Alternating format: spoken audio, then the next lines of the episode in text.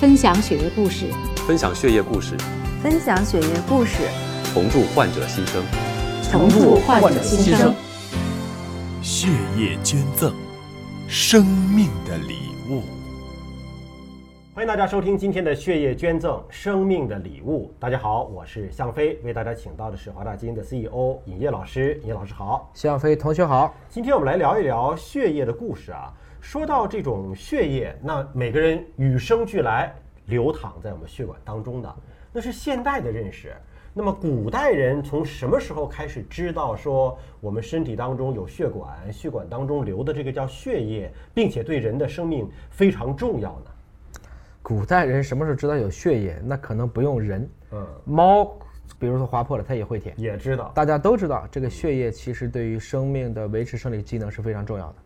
那其实你刚才讲的，我们更多的是如何从医学上系统的去认知。嗯，啊，我们说这个循环系统，啊，我们现在已知的最早的记载是大概在古埃及，嗯，两千五百年前，在埃及的一个墓穴当中，当时呢就有一个这样的壁画，一个贵族画的他的颈部和足部其实是在流血，是受伤了吗？哎，如果要是受伤，那么他应该比如说很痛苦，嗯，但你看他还是很平静的，所以他在进行的一种医疗行为。嗯，这个医疗行为我们就称之为放血疗法。放血疗法，哎，放血疗法。放血疗法两千五百年前在壁画当中就已经体现了，但是现在在街边有些小广告，其实也还是有的，哎，依然还是有。比如说你的腿部的什么静脉曲张啊，用那个针扎扎扎，扎几个眼儿，然后让它污血流出来就治疗了。还是有。对，放血疗法有效吗？至少在全世界所有的传统医学当中都有类似的这种做法。所以理论上讲呢，也可能对一些局部，比如说认为会改善局部的循环，对局部的一些促炎因子的抑制可能有一定的作用。但整体上讲，大家评判是弊大于利，特别是你现在还会有感染的风险。嗯嗯。而在古代的时候，它是被写入到医学的教科书里边。对。啊，就真的是把放血治疗这样的字样写到了公元一百多年的一位希腊的医生盖伦的一个著作里边。对，那就会要教学生的，这是一种疗法。对，所以盖伦其实也是一个在古希腊的集大成的一个，就类似于在儒家的孔子，他就是在古希腊医家的大师。当然了，他自己做了非常多的实验，包括他也解剖过动物。嗯，但是自那以后呢，就盖伦就不允许人类解剖了。所以整个他的很多的观点，其实又阻碍了很多医学的发展。曾经一度别人认为盖伦的这本书啊，就类似于我们的《黄帝内经》，但其实《黄帝内经》并不是皇帝写的，《黄帝内经》是后期根据之前的医书给他杜撰出来的。当然，它本身的系统性因为很强，所以大家也被誉为就是中医的医家的应该说集大成的经典。那盖伦的这个书当年也就是这样一个地位。因为盖伦的职业非常特殊，你看过斯巴达克斯吗？嗯。斯巴达克斯，他们叫做那个职业叫什么？勇士、角斗士。他勇士呢，你可以理解成那是个自由人、战士，而角斗士是一种奴隶。对，他的唯一的工作就用自己的生命供人玩耍。对，就是去表演各种各样的一些决斗，包括人和人之间的决斗，人和兽之间的决斗。那么角斗士经常会受伤，盖伦就是给他治病了。哦，所以就盖伦就会有机会去看，哎，你这个地方为什么会流血？你这个地方为什么会愈合？他就通过这样的方式。可以去接触到这些活体的伤口，进而让他知道了哦，比如说他看见了血液是从心脏右侧出发，然后经过我们说肺和肺动脉流回到心脏左侧的这样的一个小循环的路线。嗯，所以他就开始给出了各种各样的命名，比如说在此之前解剖过人体的科学家认为动脉是空的，嗯，因为动脉是一挤一挤的嘛，嗯，所以当年我们给动脉命名的时候就这个 artery。希腊语当中呢，它是一个空气的气管，嗯啊，他并没有看到这个动脉，因为动脉是要去收缩，它承担的是一种收缩压，是不血要打进去的，应该说这就是一个错误的认知。而盖伦后来发现，其实原来动脉也是一个重要的循环通道。你想，在公元一百多年的时候，古希腊的医生就已经开始给人体内的血管做命名了，对，并且已经开始用解剖的方式来了解人体的循环系统的这种结构了啊。呃，那么实际上在中世纪还有一种神奇的采血用的管子是螺旋管。嗯，螺旋管现在想起来就觉得挺可怕的，但实际上那那个年代都是切切实实用在我们身上的。而到了十三世纪的欧洲呢，静脉切开的放血术，竟然就是在理发馆当中就能够实施和完成。对，静脉切开啊，我们想静脉呢还是一个有点像我们今天真的是到一个小的这个拔火罐的地方，就给你直接什么小腿静脉就给你切开的那种感觉，这个应该很容易发生感染之类的这种意外吧？应该说盖伦的这个给大家放血这个之后啊，这个方法就一直都还被留下来了。那么你也可以理解，这也是一种分级诊疗的技术。光放血这个事儿，一般理发店就做了。所以你看，我们理发店在门口不是都有一个这样的一些转圈儿它是红蓝白在那转圈那代表什么呢？难道有红的部分代表血液吗？静脉和动脉。哦啊，在那地方转，这就是这个我们关于这个理发店的这个标识的由来。而当时的这些理发师啊，因为他本身使用的都是很锋利的刀，嗯。所以他很方便，放血啊、拔牙呀、啊，包括灌肠啊，包括缝合伤口，都是由理发师来完成的。理发师这还是一个复杂工种啊。当然那个时候肯定还是会有大量的，我理解肯定有大量的感染。嗯当然当年也会有非常多的贵族认为一年放几次血。嗯其实我们今天说你别放了，你干脆就义务献血，本身来讲安全的情况下，是有利于人体去重新唤醒一些机能的。因为你想，一直到了十七世纪的美国，依然还是有理发师在实施静脉切开的一种放血治疗。没错，所以这个这个从盖伦之后，可以说流传了很多年，很多年啊都在使用这个。是这样子啊。而后来人们发现，就是说用自然界当中的生物也能够起到放血的作用，就是用水蛭。嗯水蛭现在的小朋友们肯定不知道了，但以前田间地头说光着脚往这个水坑里头踩，有可能就被吸血了，那叫蚂蟥。哎，蚂蟥、马挑、对。啊，这个东西它的这个口气当中就带有非常锋利的牙齿，嗯，它咬了以后它就会吸血，所以很多的马挑咬的时候它是一个条形的，咬完了以后它就变成圆的了。嗯。这个呢都已经到十八、十九世纪了。你看法国这有记载啊，一八三三年，嗯，法国一年从瑞典和德国就买了多少条水蛭呢？多少条呢？四千一百万条。这是当医疗器械买的吗？哎，活生物医疗器械来用的。大家就认为放血，包括杯吸，杯吸就类似于咱们拔罐儿那种抽，嗯嗯然后再加上这个水蛭，是最好的保健方法。嗯但是在中国，你看唐朝在孙思邈的《大医精诚》当中也说过，说是不能杀生，嗯但是特别说了，即盲从水蛭之属，是有先死者，则视而用之，不在其列。就是在唐朝，其实中国人也开始用水蛭，也用过。当然用水蛭呢，可能也许是放血，也许是作为一种药材。就是整体上讲，各国的整个的医术，你不能只说中国有中医，各个国家其实都有自己的传统医学。其实它算是一种在自然界当中寻找动物、植物给人可能会起到一定治疗作用的一哎个方法。对的，啊，呃，那么提到在历史上有史学家结论的一位著名的人士，就是美国的第一任总统乔治华盛顿，就是因为放血放多了，给放死了。你知道华盛顿和乾隆是一个年代的人吗？哦，他们俩啊，他们是一个对，华盛哦顿死于一七九九年，嗯啊，那个就跟乾隆是一个年代的，你觉得好像差很多年。嗯华盛顿呢牙很不好，嗯所以他的假牙呢是河马牙磨的。嗯然后他在就是应该是一次呼吸道感染，嗯最后怎么治呢？十二个小时以内，因为他老发烧，嗯最后记载被放血了四次，用放血的方式来退烧啊。他退烧恢复平衡。但是放血也有个度啊。盖伦当时认为一次放血最多就是放五百到六百毫升，这比今天的我们的义务献血啊四百毫升的最大量稍微多一点点，人体是可承受的。一个正常的一百二十斤到一百四十斤体重的人，大约就是五升到六升的血。那你猜猜华盛顿被放了多少血？他不说十二个小时放了四次嘛，一次是五百毫升，那就是两千毫升呗。最后总量达到了将近三升血，就放了他一半的血。已经超过了盖伦当时给的一个指引。所以华盛顿到底怎么死的呢？这到底是说病死的，还是失被过度治？疗死了，这其实都是有可能的。你说这个其实也想起来很唏嘘啊，就是大家可能都对很多的医学都存在着很多的不科学之处。所以你一次性失血过多肯定是不行的。那当然了但是换言之，如果一次性呃抽取两百毫升、四百毫升，呃甚至五百毫升作为献血，啊，首先献血的这个过程现在基本可控啊，这个我们现在用的这些器械呀、注射器呀，都是经过严格消毒和灭菌的，安全是有保障的。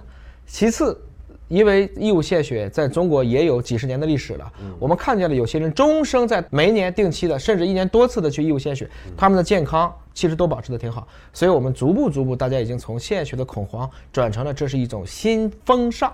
嗯不过这里要说一下，就是我们血液当中非常主要的成分可能是红细胞，对吧？那么红细胞它的生命周期到底有多久？我真的献了两百毫升、四百毫升之后，大概多长时间我损失的那一部分能够重新回来？嗯，其实这个我们一般来讲，你血液当中的成分主要是大量的是水，嗯，然后是一部分的蛋白质，然后才是这些所谓的血细胞。那血细胞当中呢，有红细胞、有白细胞，还有血小板，大家各自有各自的作用。整个来讲，红细胞属于比较更新的快的细胞了。嗯，在平原地区呢，红细胞的更新周期一般是一百二十天。这里说的是从主红细胞开始算，就从骨髓开始算这么一个过程。整个生命周期。哎，那么一般来讲，我们也说红细胞的半寿期，因为元素叫半衰期，细胞叫半寿期，死一半儿这么一个周期，大概是二十五到三十二天，你乘二它就恢复了，也就是两个月左右，应该就已经恢复到完全正常的一个状态了。但是如果贫血，或者说你有一些，就你红细胞长得本来就不是球形的，嗯。比如说我们的地贫、连贫等等，病态的，哎，那这种红细胞的寿命往往就很短，一般就认为只有大概两周左右。嗯。嗯，所以正常来讲，红细胞的这种半寿期是在一个月左右，对。对吧？如果是不健康的，可能就是两周左右，那半个月左右。对，呃，那么真正结束了盖伦的这种对血液认知的所谓绝对真理啊，其实是到了文艺复兴的后期了。呃文艺复兴后期呢，又开始可以做尸体的解剖了。那么这个时候就用很多切切实实的案例和事实，指出了盖伦在一千四百多年之前的两百多处的错误。对，一千四百年前的理论，在一千四百年后才被指出错误，我觉得这盖伦已经很了不起了。这个地心说，那可能还不止一千四百年。嗯所以科学的本质是怀疑。一五四三年，维萨里直接发表了一篇叫《人体的结构》啊。那么这个书上画的，其实对人体的肌肉、骨骼线条，而且文艺复兴时期，基本上大的画家本身都是特别牛的解剖家。嗯，包括达芬奇自己也曾经多次解剖，包括偷偷的偷个死尸啊，大家去做。你要看学，习骨骼和肌肉那个结构嘛。对，而且都喜欢把那个人做的就是很扭曲的状态，嗯，然后来凸显他肌肉的线条，然后把它画起来。这个就是文艺复兴时期，其实除了在文艺上的进步，其实它更重要的是启蒙了科学和医学。呃，他其实已经非常明确的，就是说动脉不可能是空的，对对吧？他非常明确的说，血液就像出汗一样，从心脏的右侧到左侧，它基本上把血液循环的这个在心脏里边这一段儿怎么弄描绘清楚。嗯，它就是我们知道，我们循环系统有一个小循环啊，就心肺循环，还有个大循环，其实就是逐渐逐渐的通过解剖，我们用事实和真相来证明了这一点。包括当时盖伦也做过解剖，但他解剖的是动物，嗯，所以你知道，即使是狒狒，它也只有三个心室，嗯，所以从某种程度上讲，你不能用一般的哺乳动物去跟人类，人类是左心房左心室，右心房右心室是四室的，它还是不一样的，嗯。而真正发现了生物的血液循环，呃，当然是从动物开始的，那是到了一六二八年，英国的科学家哈维对公布了他的发现，对血液循环。原来我们的血液在身体当中是一个循环的，有周期的。没错，要不然怎么出来呢？他终于知道了这个正确的一个传播路径。他的著作叫《动物心血运动的解剖研究》。嗯，当时史学家认为呢，它就是十七世纪以来最伟大的三部英文著作。嗯，第一部《圣经》，嗯，是一六一一年詹姆斯一世完成的这个《圣经》。那么第二个就是一六二三年莎士比亚剧集的第一版对开本，然后就是一六二八年的这一部，相当于动物心血运动的解剖研究。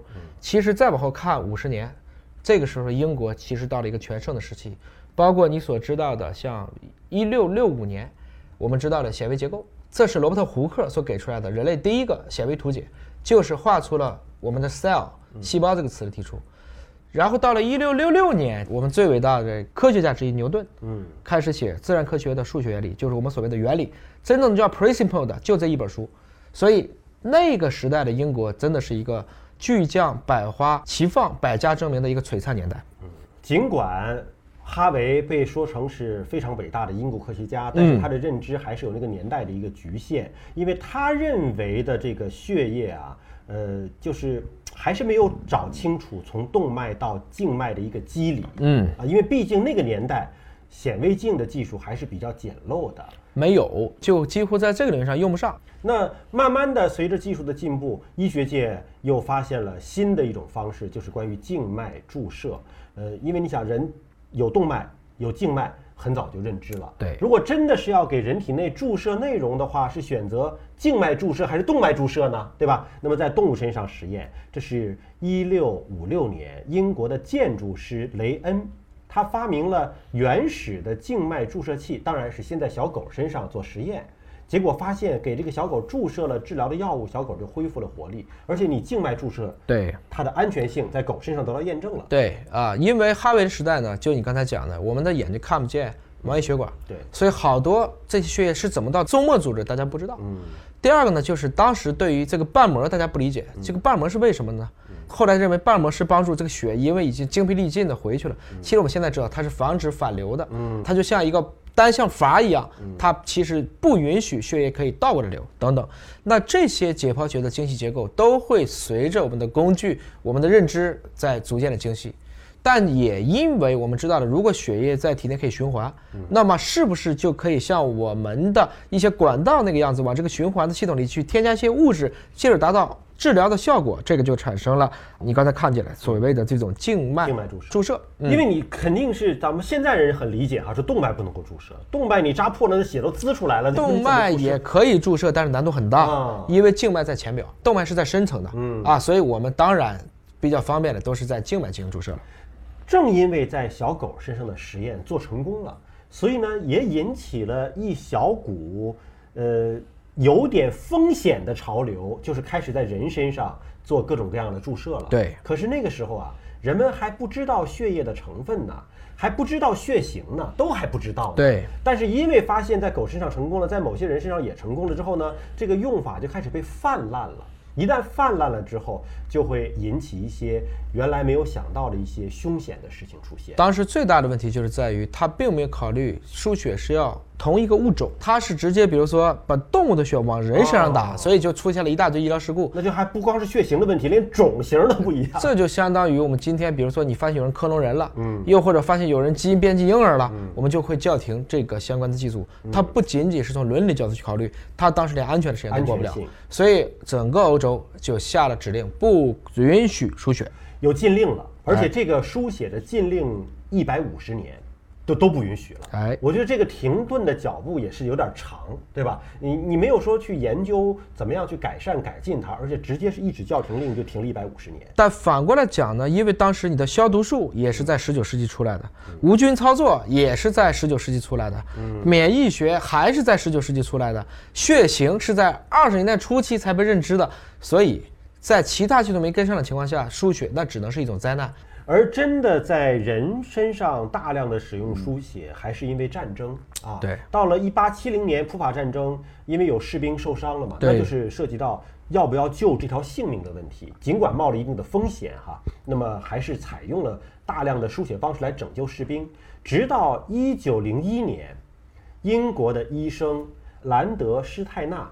他才开始发现啊，A、B、O 不同的血型鉴定之后，再来书写，进入到临床的实践，才开始使得在第一次世界大战的时候，书写变成了一个普通的一个治疗方式。对的，那就意味着一八七零年普法战争时候的书写，压根儿没管血型，就拉过来就输。不知道，就而且我们说的 A、B、O 血型只是血型的若干种分类当中的一种，嗯，就等于说我可以按男人、女人分，我也可以按老人、少年人分，我也可以按富人、穷人分。那么 A、B、O 血型是用免疫学方法来分别血型的最直观、简单的一种方式，但仅仅是这么简单的方式，我们真正认知也就是才一百多年的时间。嗯，等到第二次世界大战的时候呢，这种验了血型之后再来输血，这个概念就更加的普及了。对甚至因为战争的需要，嗯大量的需要的血液怎么办呢？开始有建立血液库的这个概念了。对，要带着血，它会作为我们的，比如说战地医院的一部分，来帮助战士能够有充足的供应。那么当时也发明了抗凝剂，比如说当时已经开始用这个枸杞酸钠，也就是我们的柠檬酸，来防止全血凝固。而到了一九三六年，西班牙爆发内战的时候，那个时候开始建立一个血液配给网，啊，血液被储存在用蒸汽灭菌过的五百毫升容器的一个锥形的瓶子当中，要结合抗凝剂，还要用冷冻的方式，使得血液可以短期的储存。对然后回到战地的时候呢，再把它回温，回温之后再进行输血治疗。对，嗯，是这样子。所以一九三七年呢，应该说在美国芝加哥在库克镇的医院算是第一个中央血库，嗯，其实就是血液银行了。对它就叫 Blood Banks。几年以后，因为美国参与到了二战，对所以当时的红十字会就开始组织平民献血，这就是义务献血的最早的雏形。